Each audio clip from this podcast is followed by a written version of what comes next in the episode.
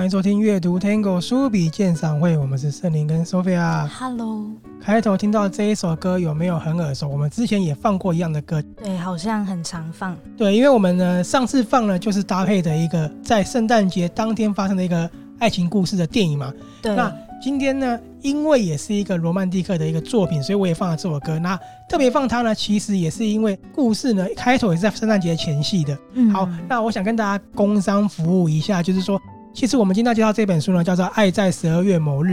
我在之前呢有上中广的那个电台，跟主持人周翔呢，在他的新书快报里面呢，一起来谈这一本书。然后呢，你知道两个男人来谈罗曼史，其实是很有趣的经验。所以到时候呢，也请大家支持一下，我会把我们那个节目的链接呢放在粉丝团上面。那现在 Sophia 就是在摸摸看这一本《爱在十二月某日》的。对，这一本书呢，其实他的爱情呢横跨了长达十年。嗯，不是一般我们看到一段的故事而已，它是长达十年的一个爱情，而且呢，它的开头呢是由一见钟情开始的。你们相不相信一见钟情这件事情？应该是有的吧？对，因为大家都说一见钟情也是缘分的一种嘛。而且我看到一个很特别的地方，就是这个作者乔西·西维尔，然后她跟她的丈夫也是一见钟情。她说她跟自己丈夫认识的那一天是在她丈夫的生日，然后乔西不小心踩到她的脚开始的。作者就很相信不可思议的爱情，于是呢就写了这一个故事。没错，她说现在她和自己的丈夫还有两个年幼的小孩，还有他们的爱猫一起住在伍尔夫汉普顿市，在英国嘛。没错，在英国，而且这本书还登上《纽约时报》的畅销书第一名。对，很厉害哦。那开头为什么说一见钟情？就是很多朋友都相信有一见钟情嘛。但是很多朋友就说一见钟情呢，要修成正果，基本上不太可能的，除非你真的很帅啊，或者很有魅力。但是这一本书就跟你讲说，隔了十年过后才又相遇。对，这个书也很像很多电影，所以里面有写说很像《爱是你，爱是我》的小说版。那我觉得很像是当哈利遇见莎莉的小说版，因为它横跨了很久的一个时间嘛。对，Sophia 今天也很好奇这本书，她就一边在那边翻一边听我讲这样子。女主角叫做萝莉。对，这里呢，我跟大家分享这个故事喽。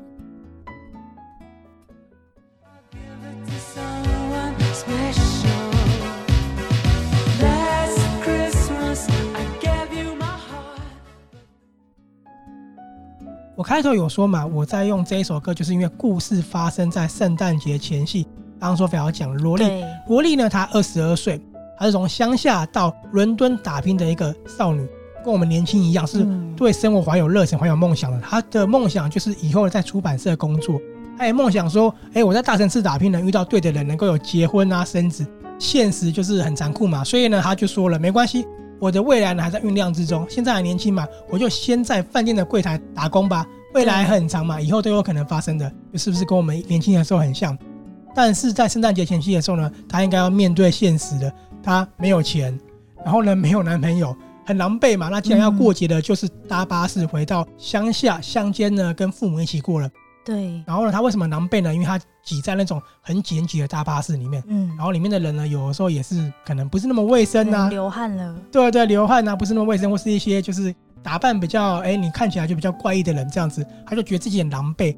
可是呢，当他从巴士的车窗外面往外看的时候呢，他看到月台那边有一个男的，好帅哦，他觉得那一瞬间呢，就很像是好莱坞电影的一个场景，嗯，但是呢，因为隔着车窗嘛，他在月台，他就呢就希望说。这个男生能够呢被我吸引到，没想到呢他的一个念力就居然成功了，好像魔法一样。有那么一瞬间呢，两个人对到眼了。所以呢，罗莉就觉得说，哇，这一幕如果是短片的话，一定可以入围奥斯卡最佳短片。就在他脑中跑过，对，他的 OS 就是，我想我们都一见钟情了。结果呢，这个男生好像也有这种感觉哦，感觉到罗莉的一个讯息了。所以当下他就觉得说。罗莉啊，就觉得说是不是爱情要来了，对不对？嗯。那你知道发生什么事的吗？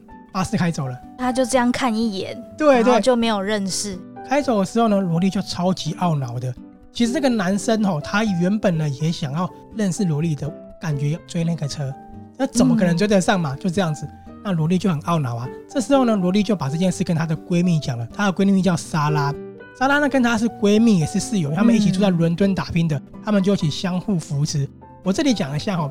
不知道大家有没有个经验，就是你呢来台北工作之后呢，你有一些室友是台北才认识的。对。可是呢，你们晚上呢会在下班过后一起在家里看剧，一起吃东西。对啊，蛮多的，因为有时候台北房租很贵，很多都是很多女生好朋友一起租房子。对，就是一个很好的闺蜜。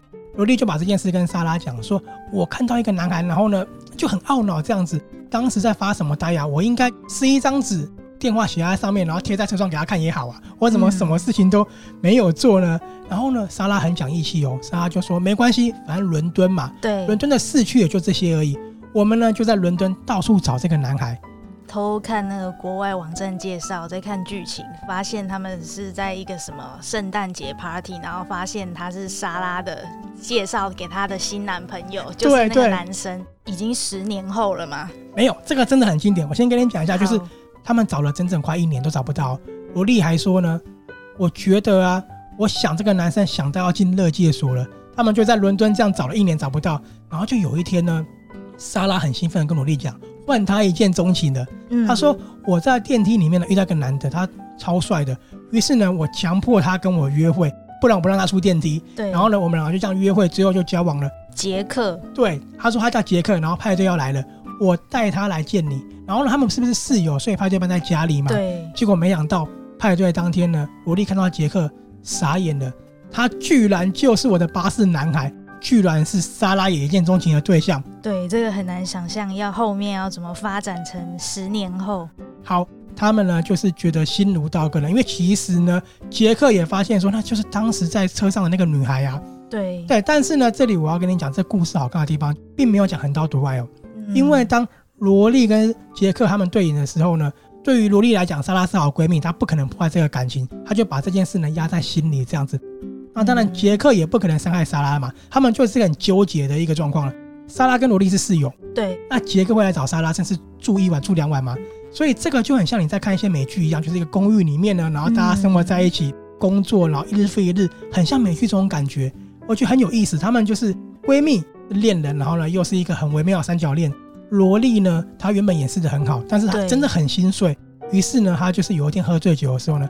不小心呢，吻了杰克了。哦，我发现插播一下，我现在一边在看那个国外书评网，有一个网友很生气，给一颗星。他说，因为他觉得这是一个劈腿的小说。我跟你讲，就是吻的那一个吻，齁。嗯。可是呢，他稳了之后呢，他们俩才发现说，我们这样子不行。对。我们不能这样下去了，所以他们就决定说，我们要断掉见面吗？对，开始要断掉这个关系，慢慢的淡起来了。那他们原本二十二岁在纽约打拼嘛，是不是随着年纪增长，你也要有生涯规划了？对。所以这时候呢，罗莉做了一个决定，他辞掉他饭店柜台的工作，反正也不怎么样嘛，是一个烂工作，对他来讲，嗯、他就说了，我要自己一个人呢到泰国那边住一阵子，然后去放松，再思考未来。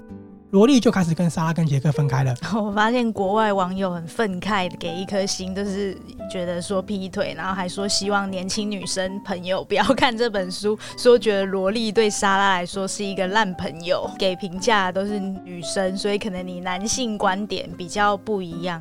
所以我就讲说，他的故事对我来讲呢，其实是不太一样哦。罗莉呢决定就是到泰国住一阵子的，结果呢。在泰国的时候呢，他认识了一个叫奥斯卡的男生，嗯，他们也算是一见钟情了。然后奥斯卡呢，就跟萝莉陷入热恋。奥斯卡是什么样的人呢？富二代，而且是金融业的富二代。所以萝莉也开始跟他一起走入上流社会，但是萝莉一直觉得格格不入。那好看的地方就是隔了一段时间之后，他们就回到伦敦的萝莉其实对杰克还是有感情的。那杰克看到萝莉有奥斯卡了，就觉得不是滋味。然后奥斯卡又是富二代，嗯，就变成他们有点针锋相对的这样子。那时候杰克在做什么呢？杰克他在电台做 DJ。嗯，杰克他的梦想呢就是当一个主持人。那莎拉比较不一样哦。我们现在讲的一个女神级的，很漂亮，很火辣，她的未来绝对是一个 KOL 这种概念。那萝莉比较特别，萝莉呢，她是一个不是很起眼的女生。可是对于奥斯卡或对于杰克来讲，他就是显得在这个社会里面呢很不一样，很真实，然后不会就是追求一些名利的人，所以他才会让大家那么喜欢他。他们就四对在一起的时候，其实呢彼此也是很在意对方的，尤其是杰克跟那个萝莉。故事发展到这边呢，萝莉不可能在这时候舍弃掉奥斯卡的感情的，而且还不可能去破坏莎拉跟杰克的情感，居然呢答应了奥斯卡的求婚。你能想象吗？来到这个地方中断的时候呢？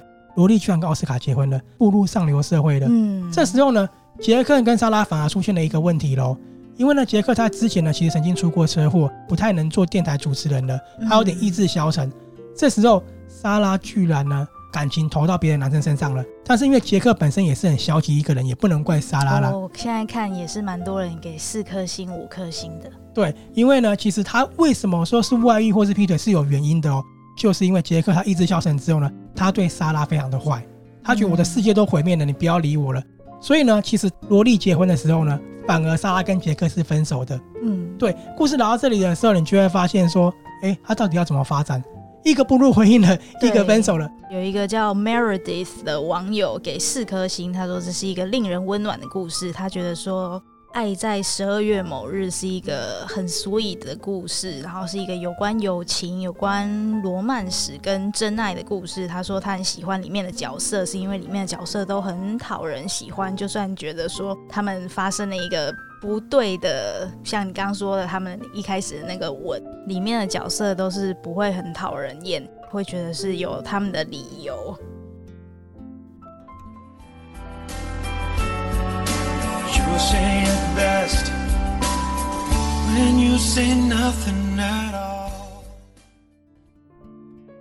那我们现在听到的歌就是来自野人花园的《新娘百分百》的主题曲。放这首歌呢，就是因为看这本书实在很适合配着各个经典情歌一起阅读，因为你就可以融入到那个浪漫的一个氛围里面，真的是非常享受的一件事情。好，萝莉跟奥斯卡结婚了，莎拉跟杰克分手了，没有因为这样子呢彼此的感情疏远。他们呢还是很好的朋友，这看得很感动。因为随着年龄增长，他们是互相扶持一把的。过一段时间了之后呢，因为萝莉发现自己呢跟上流社会是格格不入，她也有很严重的婆媳问题。然后呢，她跟有企图性的奥斯卡呢，在生活上也是没有任何共识的，所以他们的婚姻就出现了一些小小的问题的。这时候呢，莎拉呢也重新找到自己的爱情了嘛，也跟另外一个男生步入婚姻了。嗯，故事来到他们已经要三十岁了哈。对，萝莉的婚姻出了一点问题，莎拉正好要拥抱她的婚姻了。杰克呢，他想要重新生活，到了爱尔兰，很难圆这个故事，对不对？嗯。后面呢，罗莉呢觉得他踏入婚姻之后，才发现说他什么是他想要的，就匿名呢到电台说了他的一见钟情的故事，没想到爆红，成为全国焦点，引发了大家在找杰克跟神秘女子的故事了，就是这样子，居然又相遇了。这真的是蛮像蛮电影情节的。对，你能想象吗？是一个。横跨十年，而且呢，这个十年呢，他们才真的相爱在一起哦。中间呢，经历过了好多次的错过啊、嗯、悔恨跟无奈。这个十年的闺蜜跟十年的友情，能够走向什么样的一个内容呢？其实就很像我们生活的一个感觉。我们在回看自己的生活的时候，你跟你朋友从十年前到现在，随着你出社会的增长，你们的感情，其实这本书呢，就有点像在投射你的一个回忆的样子。对，其实真的很像一些周遭朋友的情况。这里呢，我想要特别讲一下，为什么我特别喜欢这一本书哦？因为呢，这本书我刚刚有说，它很像文学版的《当哈利遇见莎莉》，那索菲亚说很像电影嘛，对不对？对。这里面呢，讲了很多年轻时刻啊的心碎、懊恼，然后你当时稚嫩嘛，直到你变成熟之后呢，再迈入婚姻，这个一路的成长呢，相信索菲亚现在有很多的感触嘛。我现在不小心翻到一百五十八页，就是奥斯卡把手伸到沙发后面，拿出一个盒子，好像要求婚了。对，就是。他呢，很像我们成长一个回忆录，而且呢，当他们踏入社会的时候是二零零八年，二零零八年呢，其实就是一个金融危机的一个状况，所以呢，当时的年轻人对未来是很惶恐、很无奈的。他呢，就是从二零零八年一直到现在，其实他时间轴是跟我们很多年轻人是相契合的。我想问大家一个问题哦，错失了一个爱情，懊恼的程度会多大？跟一见钟情差不多大。那你有没有一个感觉，就是我们其实很多朋友呢，都是因为错过一段爱情。我指的不是一见钟情哦，就是可能很多爱情最后因为自己的一些自以为自己的一些爱在心里口难开啊，这种感觉，最后呢结束了一个感情，这样子，每次呢就只能沦落到自己在家里喝酒、喝闷酒、看剧，然后只能说我好羡慕男主角，好羡慕朋友，有没有这样的感觉？对，对，这本书呢就把这个心情写出来了。嗯。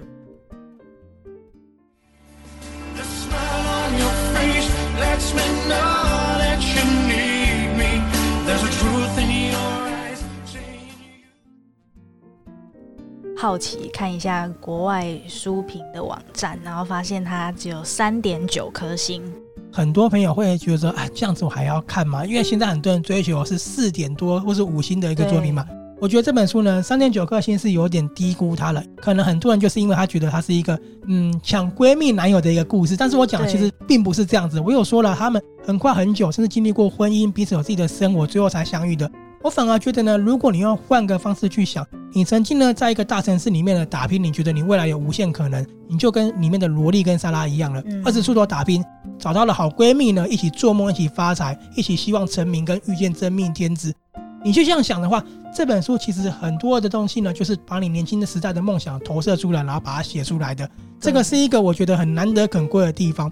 再呢，就是我觉得这个故事呢，它写出了这几个角色呢，他们从年轻的时候呢，疯狂无忧呢，到他们不再年轻的时候呢，各自朝着各自的未来发展。但是呢，随着每个人各分东西，遇到一些事，像刚刚说的车祸，对，这十年来呢，经过了很多很多的重大转折与错过，然后每个角色都经历过心碎跟悔恨嘛。那闺蜜之间呢，当然也有争吵跟决裂，甚至到修复。对，所以呢，这本书用了一个各个角色都怀抱的梦想、怀抱的未来呢，最后呢，找到了属于自己幸福的一个结局。嗯，然后呢，很感动。对，然后呢，再来就是。既然这本书很像电影，对不对？它里面呢就有写了很多很多向电影致敬的一个画面哦，鲜明的每个角色的生活呢，也引起了读者的共鸣。怎么说呢？我先说里面的一些场面好了，它里面有写到像《爱是你爱是我》里面的举白画面，或者是呢办了一个火爆浪子的一个生日嘉年华，这样子的情况呢，就让你看的时候就有一种回忆的一种感觉。那萝莉呢，曾经独自观赏比赛单身日记来填补寂寞啊，或者是呢。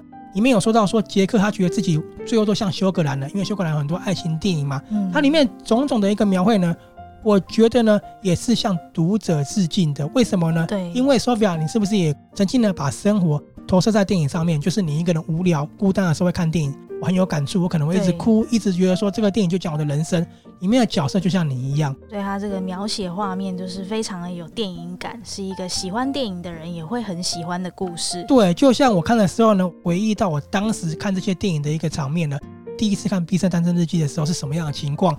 我第一次看《空中监狱》的时候呢，是跟谁看的？是什么样的一个心情？我才发现说，原来呢，青春从头到尾都没有流逝过，只是呢，在我们脑海里什么时候被唤醒出来而已。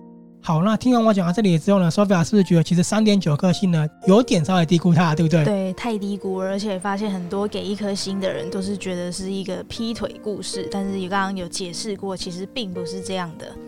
最后呢，我希望能够用我的收尾把它补一点分哦，引起你看这本书的一个兴趣。虽然说你现在已经在看了，我觉得它像极了在二零零八年步入社会的一些年轻人所写下的生活日记，因为它像日记一样记载了一年一年他的梦想。跟他的计划里面呢，承载了很多当时年轻人呢面对职场还有爱情的焦虑，他们在人生里面呢摔了多大的一跤，生活有多么的痛苦，多么的悔恨。可是呢，透过里面日记的方式呢，看到他们一年一年的成长，一年一年的变化，然后随着每一年的展望呢，一直从零八年走到二零一七年。书中隔着十年的目的呢，就是呢，在这个过程中有人步步高升。但是有人呢，在生活上还在努力，有人呢结了婚，真的是很符合现实生活。对，然后有人呢离了婚，有人呢现在也还正在拥抱爱情而已。这个就很像我们现在的人生，我们现在过的一个生活。对，在阅读这本书呢，你可以看看你现在属于哪个阶段，是不是呢？在青春的时候呢，也有那么多的甜美或苦涩，对比十年前的自己呢，现在要过得如何呢？嗯，突然觉得人生还是有希望。对，就是这本书给你一个重点。你看它后面的那个标语是这样写的。对，他说：“我们命运总是多变，但只有勇敢去爱才是真理。”好，那最后呢，我跟你分享几段呢，我觉得里面写的很好的一个句子。对白吗？对，第一个是我知道错过一次机会，后半辈子是什么感觉，有没有很有感触？嗯。第二个呢是步入三十岁的时候所讲的话，我们学习怎么爱人，一直成长，直到无法前进。这是我的秘密，不能告诉人，连金鱼都不能说。什么秘密呢？就是杰克跟萝莉的感情。对，我看到他写他今年的目标说，说一，我决定再也不吻我最好朋友的男朋友了。他已经下定决心。对对对，并不只是劈腿的故事，好不好？再来呢，这个画面真的很棒。这一幕呢是萝莉跟奥斯卡讲的。他们在婚姻走到后面的时候呢，奥斯卡对萝莉说：“你不愿意走，我又无法留下。”萝莉对他说。又或者是我无法跟你走，你也不留下，这个是很有感触的一个画面。婚姻有的时候呢，其实是两个人的事情，并不是一个人的事情。所以在未来呢，很难达成共识的时候，总是会有一些状况。这本书也写得出来了。所以萝莉后来跟奥斯卡分手。奥斯卡他是一个富二代，嗯、但是呢，他并不是很软弱的人，他很有企图心，很有展望未来。哦、所以不是个性很差或什么纨绔子弟。因为呢。争取到了金融业公司的高阶主管，基本上是经理级还是总经理级，我忘了。嗯、那么高阶主管年薪是不是好几百万？对，但是这上班应该也很忙哦。好，罗莉跟奥斯卡在泰国的时候呢，度假所认识的，所以他们活在一个度假的心情。对，然后当婚姻的时候呢，面对你年龄增长，你是不是对未来有企图心，导致呢工作影响到了家庭？奥斯卡也为了拿到这个职位呢，他跟罗莉的感情渐行渐远了。对，这一本书呢，其实他经历过了好多心动，好多错过。如果呢，你现在呢能藏着苦涩与悔恨，对于爱情呢已经觉得说心死了，我现在孤独的要命嘛，没关系，看这一本《爱在十二月某日》呢，嗯，它可以弥补你现在的一个错过的感情的一个心情，因为呢，给你一个重新燃起爱情、重新相信一见钟情的希望哦。没错，今天介绍就是《爱在十二月某日》。作者是乔西·西维尔，是由春天出版社出版的。作者除了这本著作以外，还有莉迪亚·伯德的《二次人生》，这两本是目前有在台湾翻译的哦。作者在国外有五本著作。那这本书呢，在我们的阅读探戈书笔鉴赏会的粉丝团呢，也有完整的一个文章介绍。喜欢的话呢，都可以去看我们的文章。那再一次提醒一下哦。到时候呢，会在粉丝团上面呢分享一下我在中广呢跟主持人大聊这本书的一个节目的内容哦，也请大家多多支持了。我们是阅读探戈书笔鉴赏会的林森林与 Sophia，下次见喽，拜拜。拜拜。